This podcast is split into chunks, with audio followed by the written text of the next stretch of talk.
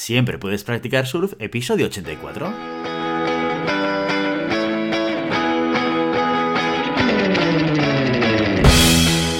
Bienvenido y bienvenida a Siempre puedes practicar surf, el podcast diario sobre recursos humanos. Este podcast está pensado para profesionales de recursos humanos, gerentes o jefes de equipo y podrás encontrar técnicas, consejos, ideas, conceptos y noticias sobre la gestión de personas. Eso sí, con un enfoque práctico y aplicable. Hoy episodio 84 del miércoles 22 de septiembre del 2021, programa en el que vamos a explicar y desarrollar un caso práctico sobre gestión de personas. Pero antes, dejadme que os recuerde que podéis encontrar más contenido en nuestro blog e información sobre nuestros servicios en nuestra web globalhumancon.com.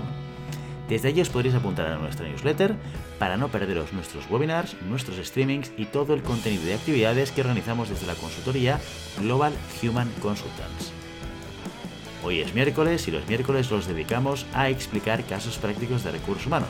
Los casos prácticos consisten en un primer capítulo en el que exponemos una situación real que ha ocurrido dentro de una organización y en el que al finalizar os propondremos una serie de cuestiones para resolver la situación de la manera más adecuada, como todo un profesional de recursos humanos. La semana siguiente resolvemos y compartimos con vosotros nuestra solución. Y así queda miércoles. Y vamos con la cortinilla.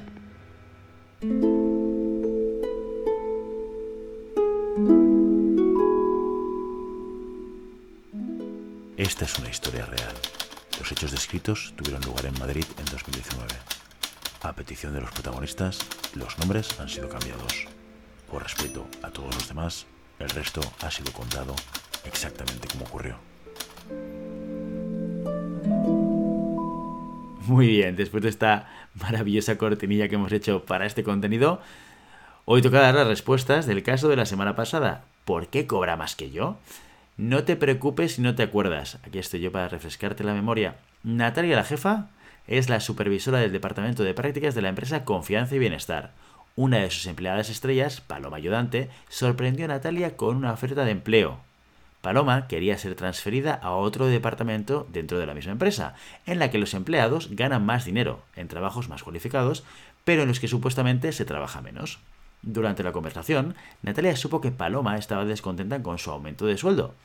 Paloma cree que podría ganar más dinero en ese nuevo puesto de trabajo. Paloma ahora trabaja más como una asistente administrativa que como una secretaria, posición por la que había sido contratada. Natalia sabe que la posición por la que quiere optar Paloma es válida, así como también es consciente de que las diferencias entre el puesto que ocupa Paloma actualmente y al que quiere optar son muy grandes hay mayores niveles de responsabilidad, habilidades y capacitación. Además, Natalia no quiere perder a Paloma.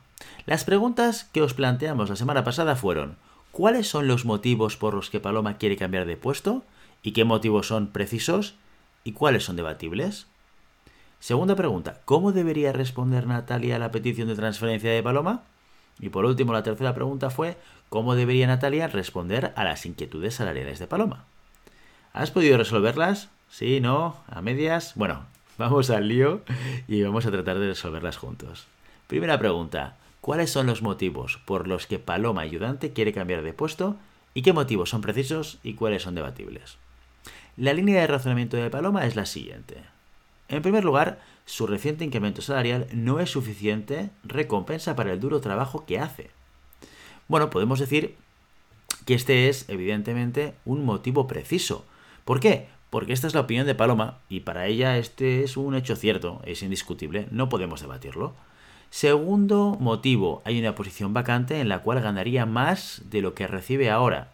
Bueno, pues probablemente también podríamos decir que este motivo es preciso.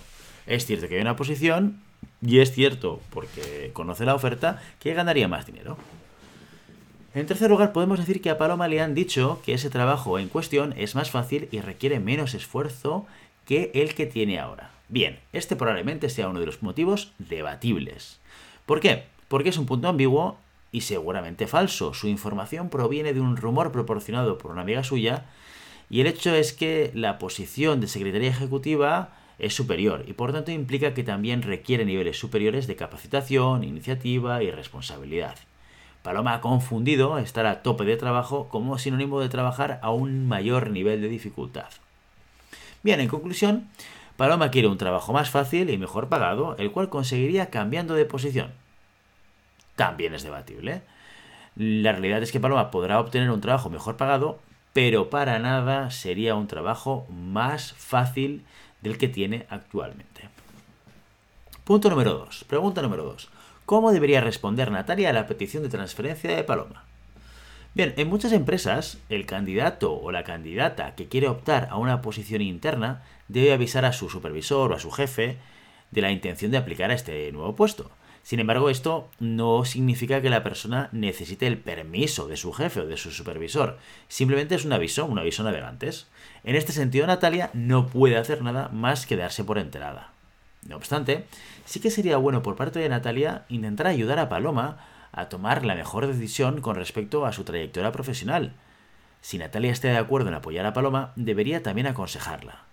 Primero, Natalia podría recomendarle a Paloma hacer un poco de investigación sobre ese departamento, conocer a sus trabajadores y preguntarles qué es lo que hacen y cómo se trabaja. Segundo, Paloma tiene que hacer un ejercicio de introspección y averiguar qué es lo que realmente quiere de un trabajo. Finalmente, Natalie debería explicarle a Paloma que si la posición es superior es porque realmente las exigencias también lo son. Debería advertirle que los rumores que ha oído podrían precipitarla y debería comparar las diferentes posiciones a nivel técnico y no solo a nivel de retribución, no solo a nivel de dinero. Y la última pregunta que os planteamos la semana pasada fue cómo debería Natalia responder a las inquietudes salariales de Paloma. Bien, es probable que las inquietudes de Paloma estén motivadas en parte por la rabia y la frustración de lo que ella considera como un reconocimiento inadecuado por su duro trabajo. Natalia debería mejorar su comunicación y probablemente elogiar y valorar más a menudo las contribuciones de Paloma. Además, Natalia debe tener en cuenta de que Paloma está realizando un trabajo superior para el cual fue contratada.